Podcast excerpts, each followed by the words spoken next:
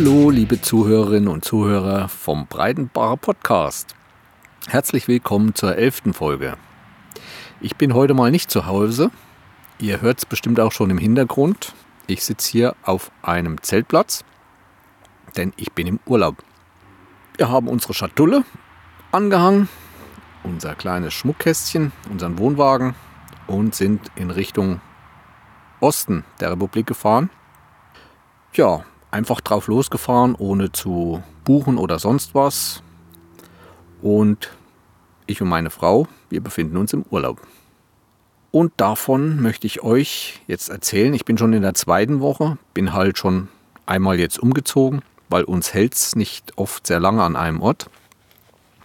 Deswegen bin ich schon etwas weiter auf einem anderen Campingplatz als dem, von dem ich gleich erzählen werde. Und ich sitze hier vor unserem Wohnwagen und mache diese Aufnahme.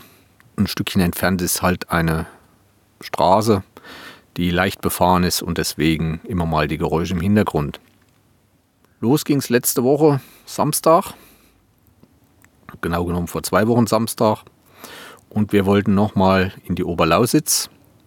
Ich habe ja schon eine Folge über diese Lausitz gemacht und das war die Folge 7. Wer da nochmal nachhören will, da ich nicht nochmal alles wiederholen will. Aber mir hat es damals gefallen und ich wollte das halt auch mal alles im Sommer erleben.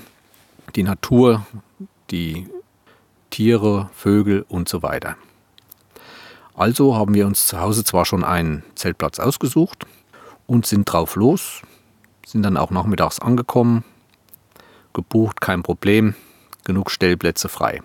Also erzähle ich euch kurz vom Campingplatz. Es ist der Campingplatz Halbendorf am See. Deswegen auch meine Überschrift dieses Mal. Halbe Dorf am See. Das ist ein kleiner See, liegt zwischen Weißwasser und Schleife. Schleife sagt nochmal dazu, dass das ein Zentrum der sorbischen Kultur ist. Es gibt dort Informationszentrum und so weiter.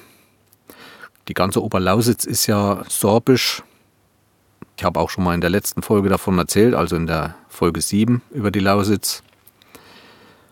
Erkennen tut man das hauptsächlich an den Ortsschildern, die in zwei Sprachen aufgestellt sind. So in Deutsch und in Sorbisch wird da angezeigt, um welche Straße, um welchen Ort es sich handelt.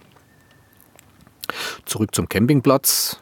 Es ist ein spezieller Campingplatz, weil er liegt direkt am See und es ist ein Badestrand, also ein Seebad dabei, was von jedem genutzt werden kann. Also im Sommer, wenn es voll ist, kann da jeder kommen und kann über den Zeltplatz drüber und kann dort baden gehen.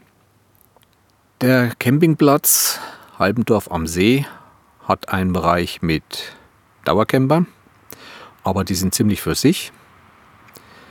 Es gibt zwei größere Gebäude.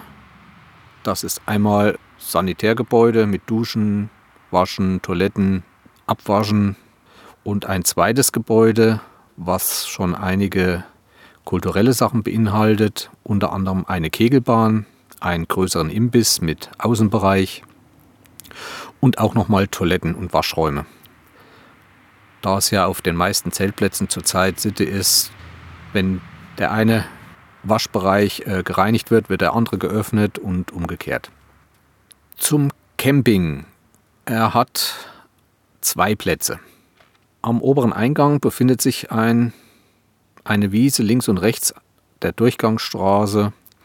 Auf der linken Seite befinden sich noch Bungalows, die gemietet werden können. Und da oben ist eigentlich ziemlich ruhig. Aber es ist auch ein Stückchen vom See entfernt. Und wir haben den Wohnwagen draußen stehen lassen und sind erstmal über den Platz spaziert und haben dann weiter unten hinter dem Seebad noch einen Platz gefunden, wo man schöner steht und abends auch richtig einen Blick auf den See hat, wo zwar Bäume dazwischen sind, aber der für unsere Zwecke eigentlich angenehmer war. Dort haben wir uns dann auch hingestellt.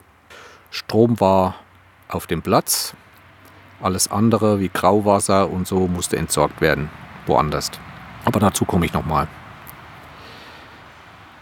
Man konnte sich eigentlich den Platz aussuchen, man konnte sich stellen, wie man wollte. Wo wir ankamen, waren rund drei, vier andere Wohnmobile und Wohnwagen schon da. Im Sommer kann ich diesen Platz, wo wir jetzt stehen, wahrscheinlich nicht empfehlen oder für Camper mit Kindern. Denn rund um diesen Platz ist alles, was man sich an sportlichen Tätigkeiten vorstellen kann. Also, wie gesagt, neben dem Imbiss ist ein großer Spielplatz. Da ist der Imbiss, da ist die Kegelbahn. Es gibt eine Minigolfanlage, ein Bootsverleih. Am See ist eine Riesenrutsche. Dann gibt es zweimal Beachvolleyballfelder, eine Fußballwand, einen Sandfußballplatz, einen Rasenfußballplatz, also einen kleineren. Es gibt einen Tennisplatz, es gibt Riesenschach, es gibt Basketballkorb, drei Tischtennisplatten, eine Grillhütte. Dann ist ein, wie soll ich sagen, 30 Meter langes Stück des Strandes, 10 Meter breit mit Sand tollen, sauberen Sand angereichert. Der Rest ist Wiesenstrand.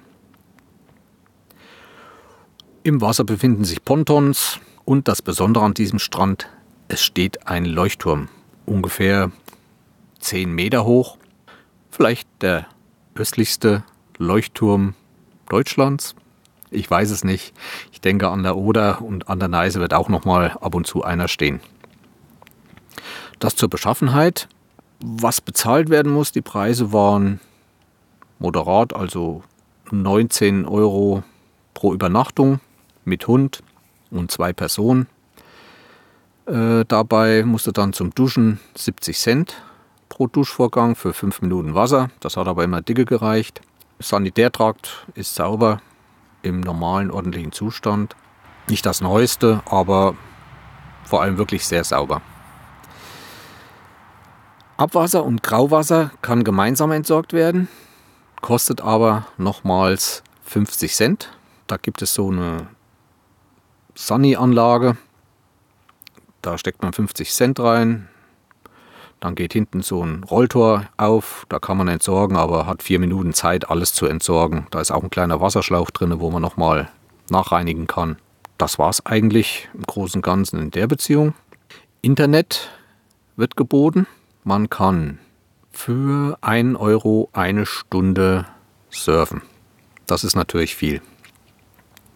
Und zwar machen die ihre Internetgeschichte über den Hotspot-Anbieter. Kann man auch mal im Internet nachsuchen. Hotspot.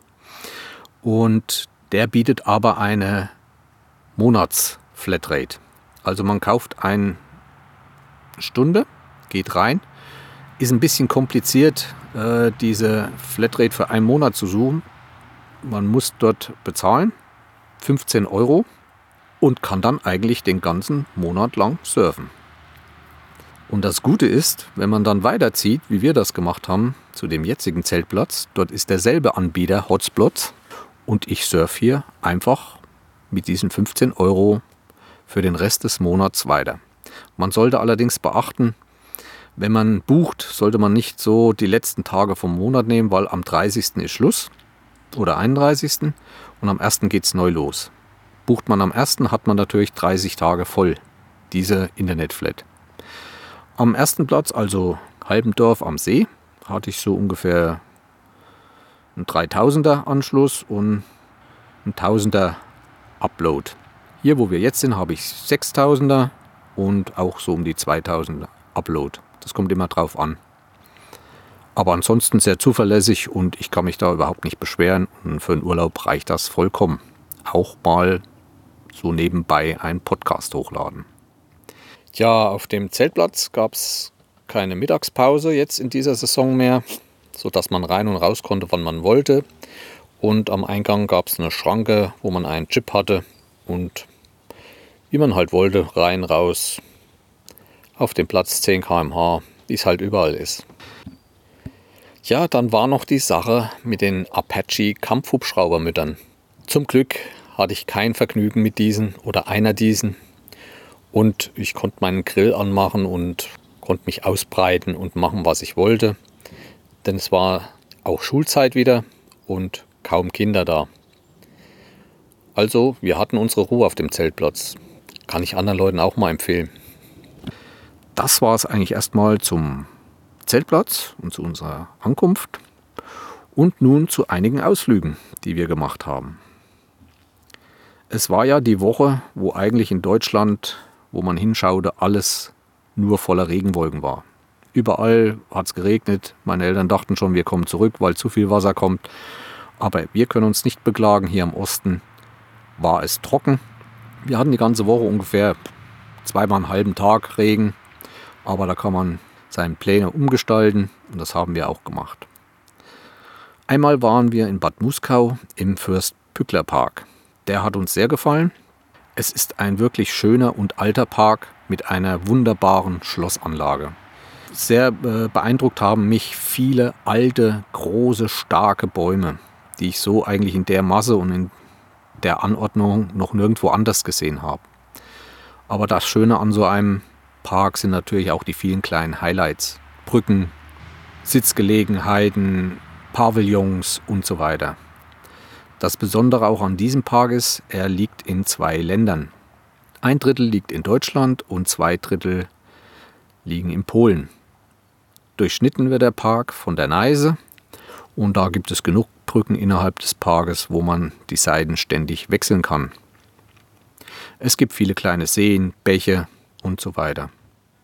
Eines der schönsten Objekte ist natürlich das Schloss. Es wurde neu restauriert und alles und sieht wirklich wunderbar aus. In so einem dunkelrosa gehalten mit äh, beigen Absätzen. Besonders die Dächer sind unwahrscheinlich zahlreich verziert mit Zinnen und, und Spitzen und äh, äh, Figuren, die dort auf dem Dach sind und die man von allen Seiten bewundern kann.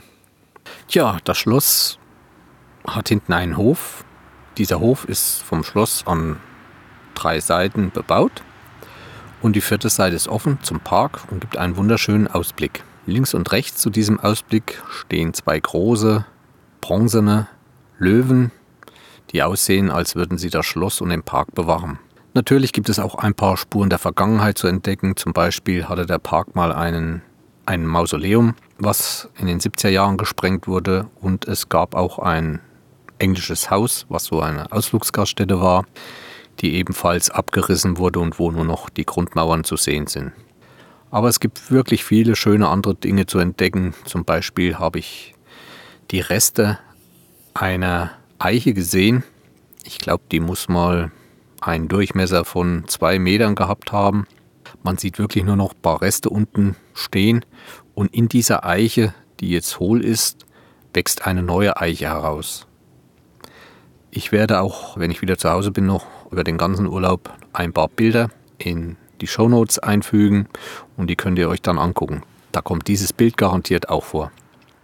Ja, gegründet und gestaltet hat diesen Park Fürst Pückler, bekannt von dem Pückler-Eis. Allerdings ist Fürst Pückler nicht der Erfinder des Eises.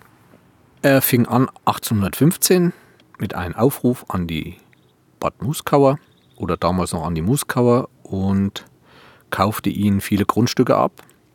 Und selbst ein kleines Dorf, Köbeln, wurde umgesiedelt, nur damit der Park eine Einheit bildet.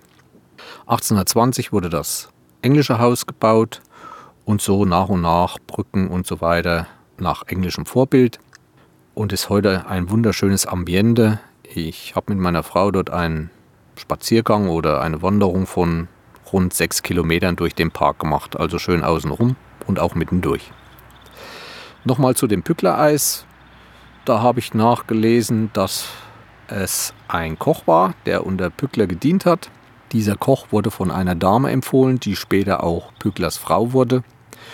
Und zu Ehren Pücklers hat er dieses Eis dann so genannt. Und er war dann auch später am Deutschen Hof irgendwie in Berlin tätig und hat da auch sein Eis dargeboten und dadurch wurde es bekannt und berühmt. Ja, das war Bad Muskauer Park, Fürstbückler Park. Ein Tag später, ich habe dann immer wieder zwischen versucht, Anlauf zu dem Tagebau Nochten wieder zu nehmen. Ja, ich war schon im Winter dort, wollte das aber mal im Sommer sehen. Und es ist mir so richtig nicht gelungen. Ich bin angefahren, es hat genieselt, keine Sicht, Es hat angefangen zu regnen. Also sind wir in ein technisches Museum gefahren. Und zwar nach Knappenrode. Knappenrode war auch schon in der alten Republik bekannt. Und zwar für die Produktion von Briketts. Also dort wurde Kohle hergestellt. Aber Knappenrode hat auch eine Geschichte. Es ist ein Riesenwerk, ein Riesenhauptgebäude dort noch, ein Museum heute. Und man kann dort kostenlos parken. Der Museumsbesuch kostet 5 Euro pro Erwachsene. Ich glaube, das ist gerechtfertigt, weil doch einiges zu sehen ist und diese ganze Anlage ja auch erhalten werden muss. Es steht von der ganzen Anlage rund nur noch die Hälfte. Die kann man vollständig besichtigen. Das Haupthaus ist ungefähr 80 bis 100 Meter lang und die Kohleherstellung besteht aus sieben Malen, Trocknen und Pressen. Erfunden wurde das alles durch einen bayerischen Oberpostrat 1856, der äh, einige Patente auch erlassen hat und hat dieses äh, Pressen mit Torf erfunden. Also es gibt da rund äh, auf dem Patentamt 1400 Patentschriften zur Braunkohlebrikettierung. In dem Museum wird dann alles gezeigt. Das ganze Museum oder dieser Hauptkomplex hat vier Stockwerke. Oben kommt die Rohkohle rein. Die wird gesiebt. Im zweiten Stockwerk, alles was zu große Brocken sind, wird gemahlen. Dann kommen riesige Öfen übers nächste Stockwerk, wo die Kohle getrocknet wird. Und weiter unten stehen dann die Pressen, wo sie in diese Form, die eigentlich allen bekannt ist, gepresst wird. Auch dort werde ich ein paar Bilder in die Shownotes stellen, die ihr euch dann angucken könnt. Und der Alten Republik war diese Rekordkohle eigentlich Standard in allen Haushalten, wo mit Öfen gefeuert wurde. Und die wurde auch dort hergestellt. Eine Sonderheit noch dieser Ausstellung in diesem riesigen Bau ist, dass alle zwei Stunden der Originalklang der Produktion wieder eingeführt wurde. Also alle zwei Stunden geht so für 20 Minuten der Krach in der Halle los. Allerdings glaube ich nicht, dass es der Original Lautstärke ist. Aber man kann da mitfühlen, was da ständig für Krach geherrscht hat und wie es da in der Produktion vor sich ging. Es kam oft zu Bränden. Je mehr Staub äh, bestand, je höher war die Explosionsgefahr. Es gab dann immer Leute, die aufpassten, nur dass es nicht irgendwo zu Bränden kam, die dann auch schnell gelöscht wurden, wenn es mal dazu kam. Es war eine schwere Arbeit und die Ausstellung hat mir sehr gefallen. Außerhalb des Geländes findet man noch Fahrzeuge, die die Kohle rangeschafft haben. Es gibt einen Turm, den geht man zuerst hoch und nimmt dann die Ausstellung von oben, also in der Richtung, wie auch die Kohle gegangen ist. Vom vierten Stockwerk nach unten kann man dann über Treppen gehen und kann sich das Ganze anschauen. In den 90er Jahren wurde diese Produktion geschlossen. Es ist seitdem kein Pinselstrich oder irgendwas in diesen Gebäuden gemacht worden. Also sie sind noch im Originalzustand. So wie sie ausgeschalten wurden, so stehen sie dort. Und das ist halt ganz interessant, was für einem Dreck und so weiter diese Leute damals dort arbeiten mussten. Dann gibt es immer mal Stationen, wo die Arbeiter selber zu Wort kommen. Also man kann da ein Knöpfchen drücken und dann erzählen die, wie es damals war, unter welchen Bedingungen sie dort arbeiten und was so die Probleme der Produktion waren.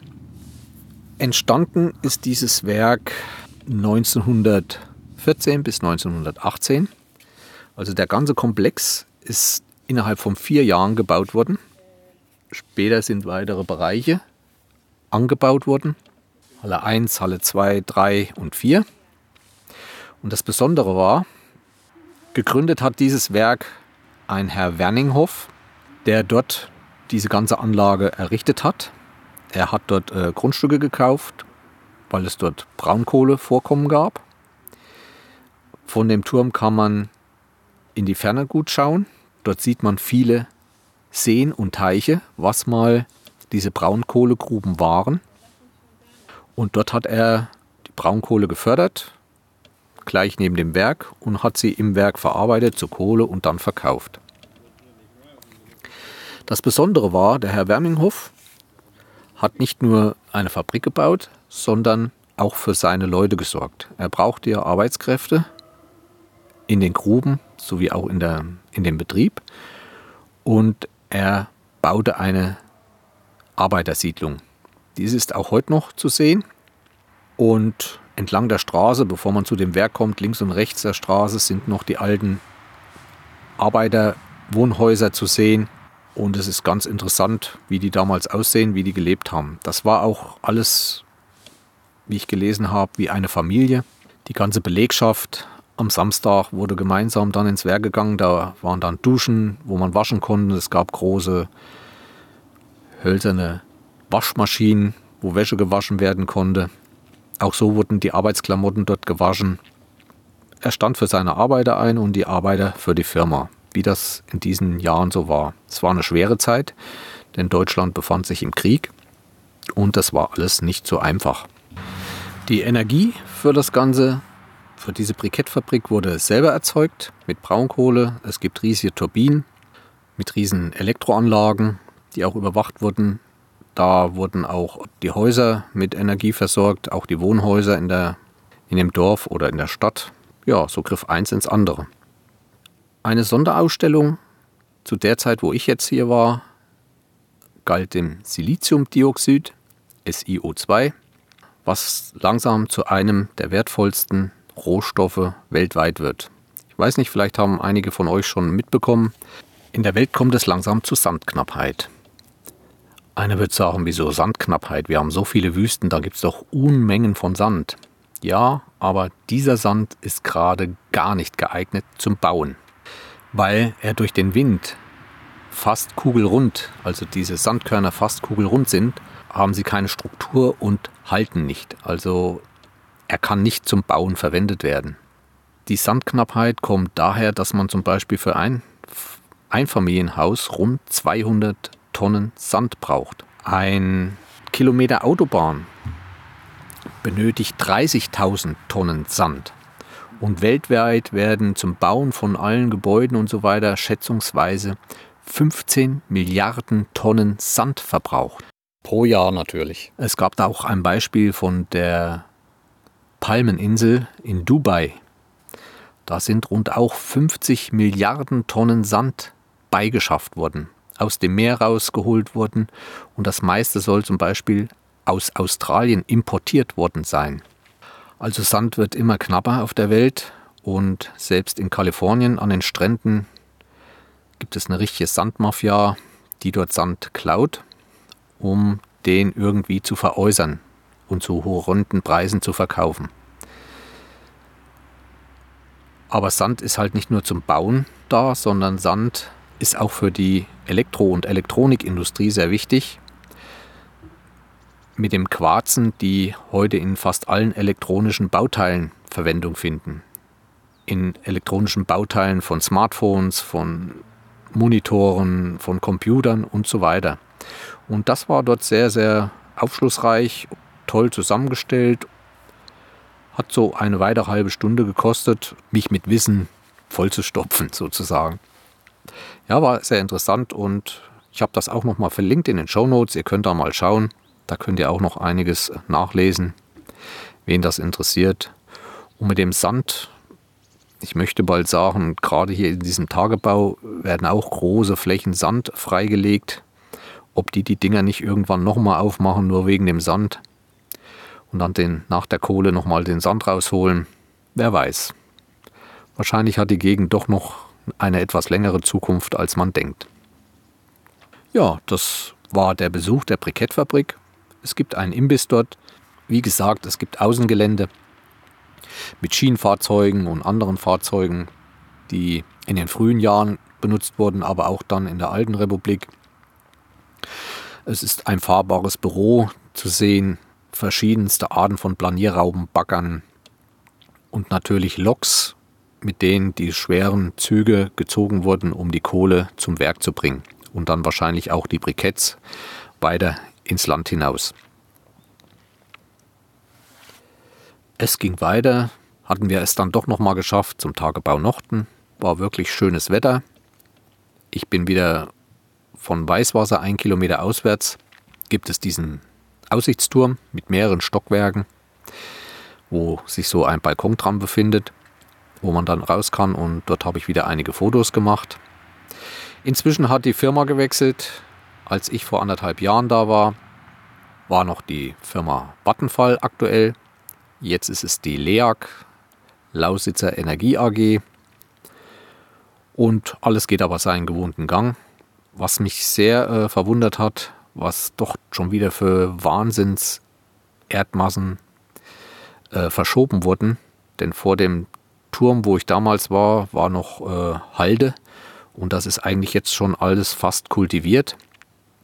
Ich werde auch nochmal Vergleichsbilder machen von damals und von heute, werde die mal gegenüberstellen, was in anderthalb Jahren doch so geschaffen wurde. Weiter hinten im Tagebau bin ich dann wieder an die Kräne rangekommen, konnte schöne Fotos machen, direkt in die Grube.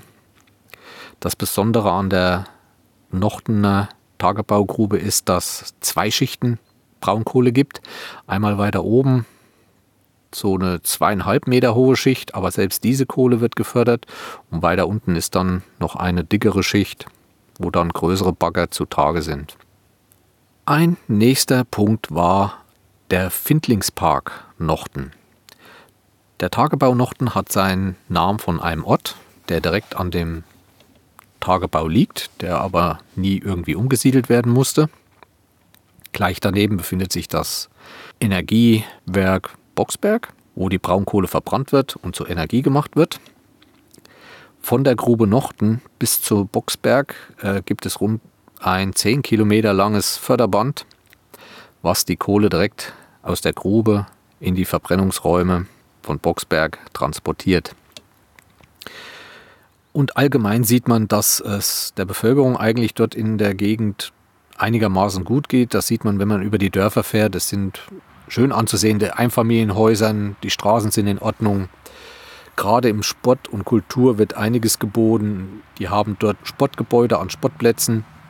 Sowas kenne ich von Thüringen selber nicht.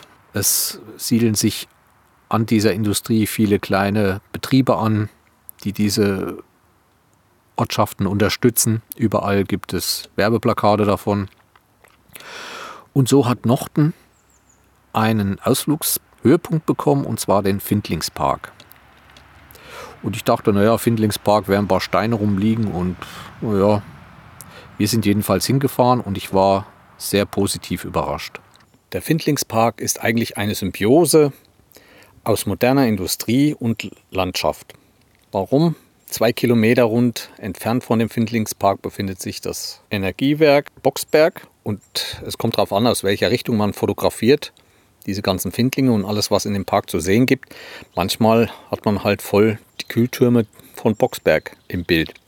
Da muss man halt ein bisschen schauen, dass man die nicht so reinkriegt.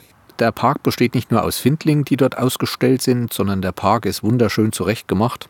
Eine hügelige Landschaft, ein zweites Bein dieses Parks ist, dass es eine wunderschöne Vegetation angepflanzt wurde. Von Flechten, Moosen, Büschen, Bäumen, überall gut beschriftet, eine Heidelandschaft. Es gibt dort sieben Parkbereiche zu entdecken. Einmal den Steingarten, den Teichgarten, den Heidegarten, das Heidemoor, der Waldsee, Felsengarten und Kleinskandinavien. Der Park hat ungefähr eine Fläche von 20 Hektar und wurde im Jahre 2003 eröffnet.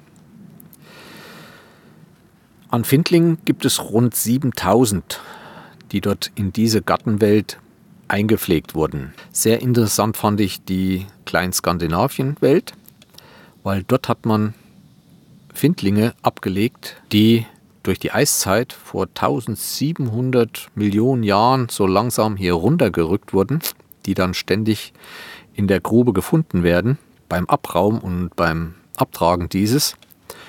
Und diese Findlinge sind dann auch bezeichnet, wo die herkommen. Da gibt es zum Beispiel Findlinge, die ungefähr aus der Gegend um Stockholm stammen müssen. Aus Bornholm, von der Insel Bornholm gibt es Findlinge. Aus Finnland, aus Norwegen, Smaland, die sind alle bezeichnet. Und die kann man sich dort angucken und sieht auch diese unterschiedlichen Strukturen und Zusammensetzungen dieser Findlinge. Manche sind auch aufgeschnitten, sodass man wirklich schön sehen kann den Unterschied, weil von außen ist es ja nicht immer so eindeutig und der Park ist wirklich schön gemacht. Weiterhin gibt es einen großen Spielplatz, ein Pfad der Sinne, wo man dann barfuß mal über das Gestein laufen kann, verschiedene Gesteinsfelder. Aber wunderschön sind auch diese ganzen anderen Pflanzen anzusehen. Und wer so Interesse hat, mal so eine Art japanischen Garten sich anzusehen, so in der Art, nicht ganz so, aber so einen Eindruck könnte man da bekommen. Es gibt Teiche, es gibt einen Wasserfall, es gibt Brücken über die Teiche. Auf jeden Fall, wer in der Nähe dort ist, sollte sich diesen Park unbedingt mal anschauen. An einem weiteren Tag oder halben Tag sind wir dann mal nach Spremberg gefahren. Es hat auch wieder geregnet.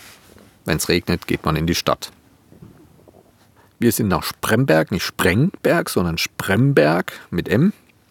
Und es soll die Perle der Lausitz sein. Und ich muss da wirklich recht geben. Es ist ein wunderschönes kleines Städtchen, toll zurechtgemacht, viel gemacht worden in den letzten Jahren. Häuser in der Einkaufsstraße, alles vom Feinsten. Es gibt ein Kino, aber da merkt man auch wieder, dass dort ein petrolchemisches Kombinat in der Nähe ist. Das nennt sich Schwarze Pumpe und da scheint doch noch einige zu arbeiten und da scheint auch noch Geld verdient zu werden, sodass dort einiges an Investitionen in der Stadt getätigt wurde. Diese Stadt ist zwar klein, aber wirklich ein Besuch wert. Was mir aufgefallen ist, in den Einkaufsstraßen sind wenige leerstehende Läden, weil man auch nicht so riesige Läden gemacht hat. Man hat wirklich nur kleine Lädchen unten reingebaut in die Häuser, damit die Mieten gering sind. Und dadurch siedeln sich doch viele Gewerke in diesen Läden an. Einen schönen Markt. Abends waren wir dann noch im Kino. Übrigens zu dieser Bulli-Parade. Naja, ich will nicht weiter drüber sprechen. Ich glaube, Bulli müsste sich langsam mal neue Charaktere aussuchen. Äh, die sind langsam alles, was Kaiser Sissi und diesen ganzen Sachen ist, es kommt nicht mehr so richtig rüber. Auf der Heimfahrt war ich dann noch im Spreecamp vorbei. Das war das Camp, wo ich damals vor anderthalb Jahren übernachtet habe. Das betreibt ja der Spreefotograf, der Carsten Nietzsch. Und ich bin dann von hinten rein, habe dann ein paar Fotos gemacht. Da kam dann auch gleich der Hund, der angeschlagen hat. Und Carsten kam dann auch. Und wir hatten eine halbe Stunde wieder ein tolles Gespräch. Er kommt dann in Schwärmen von seiner Arbeit, von seinem Camp. Und mit dem Camp geht es wirklich ganz gut voran. Er hat viel Publikum langsam aus aller Welt. Er hatte Brasilianer da, er hatte einen Mongolen da, der ihn erstmal zu seiner Jotte noch einige Hinweise gegeben hat, wie er die umbauen muss, damit die richtig funktioniert. Ja, und unter anderem, ich weiß nicht, ob ihr es wisst, äh, nochmal ein Dankeschön an Planet Kai, der damals auch mir einen Hinweis gegeben hatte mit diesem neuen Geographics Magazin Walden. Carsten erzählte mir, dass er bald einen Artikel in diesem Magazin veröffentlicht wird. Also es kommt eine Redakteurin des Magazins und wird über sein Spraycamp erzählen. Und weil das ja einiges mit Aussteigertum und so weiter zu tun hat. Und da darf man gespannt sein. Auf dem Weg zu Carsten ist mir noch eine positive Sache aufgefallen. Vor anderthalb Jahren bin ich durch ein Dorf gefahren. Da waren große Protestplakate, dass dieses Dorf auch wieder der Braunkohle weichen sollte. Und als ich diesmal durch dieses Dorf gefahren bin, waren die Plakate weg. Aber das Dorf stand auch noch. Ich hoffe, dass durch die neuen Inhaber das Dorf gerettet wird und nicht mehr abgerissen werden muss. An einem Nachmittag sind wir dann natürlich auch nochmal in die Teichlandschaft gefahren, wo ich damals schon vor anderthalb Jahren viele Vögel fotografiert habe. Jetzt war eine andere Jahreszeit. Ich dachte, es wäre mehr los, aber ein paar Zuggänse und ein paar Schwäne, Silberreiher, mehr habe ich eigentlich nicht vor die Linse gekriegt. Es sind mir trotzdem ein paar schöne Bilder gelungen. Und es war auch wieder ein schöner Spaziergang, ein schöner Nachmittag. Und ich habe das halt alles mal meiner Frau zeigen können. Tja, nun komme ich noch zu einer Sache. Davon habe ich noch nichts erzählt. Und zwar geht es nochmal um Halbendorf am See, um diesen See. Wir kamen dahin und nicht weit an diesem See von diesem Campingplatz aus sah ich eine Anlage. Und bei näherem Betrachten stellte ich es fest, es ist eine Wakeboard-Anlage. Ich weiß nicht, ob ihr Wakeboard-Anlagen kennt. Gibt es jetzt langsam in ganz Deutschland. Das sind Wasserskianlagen, wo man sozusagen von der Maschine gezogen wird. Früher war ja Wasserski, brauchte man ein Boot, was einen dann über den See zog. Und jetzt gibt es Anlagen, da stehen fünf Masten im Wasser, die ziemlich schräg stehen und an den Enden der Masten sind Umlenkrollen und alles geht automatisch. Und so eine Anlage war da an dem See. Wakeboarden ist eigentlich das Snowboard auf Wasser. Also wer Snowboarden kann, müsste das auch können. Ich kann es nicht. Aber ich hatte meine Urlaubsherausforderung. Wer noch vom letzten Jahr die Folge gehört hat, wie ich im Allgäu Urlaub gemacht habe, war ich ja mit dem Fallschirmfliegen unterwegs. Und da dachte ich mir, wo ich das sah, ja, das müsstest du auch mal probieren. Dorthin gefahren, mir das andere erstmal angeschaut, ein paar schöne Bilder gemacht von den Leuten, die am Sonntagnachmittag dort ihre Runden gedreht haben. Abends ins Internet angefragt, es gibt Anfängerkurse, aber leider am Wochenende, nur da war ich nicht mehr da. Angefragt, ich würde gerne mal probieren zu fahren. Kam sofort die Antwort, jawohl, morgen von 15 bis 17 Uhr. 39 Euro Anfängerkurs. Da fahren wir immer sehr langsam mit der Anlage und da kann ich dich mit reinbringen. Gesagt, getan. Nächsten Tag hin. Und ich hatte schon vorher mit meiner Tochter gesprochen, die studiert in der Richtung. Ja, der riet mir, fang nicht mit dem Wakeboard an, sondern versuch's erstmal mit Wasserski. Das ist einfacher. Den Rat habe ich dann auch befolgt. Für die 39 Euro zwei Stunden bekommt man alles gestellt. Die Skier sind dabei, die Schwimmweste, der Helm, die Anleitung, das Fahren und der Neoprenanzug. Und ich hatte so einen Anzug noch nie an. Ich habe immer gedacht, zwei Stunden und dann in dem kalten Wasser und so weiter. Aber diese Neoprenanzüge sind wirklich so gemacht. Das Wasser kommt rein, aber das ist wie eine zweite Haut. Ich habe nie gefroren. Das ist immer warm. War eine tolle Erfahrung. Jedenfalls kam da eine Einweisung. Ich stellte mich das erste Mal auf die Ski. Die Strippe kam, Hand angelegt und los ging's und gleich blam, lag ich drinne. Aber nicht aufgeben, wieder an Land schwimmen, zweite.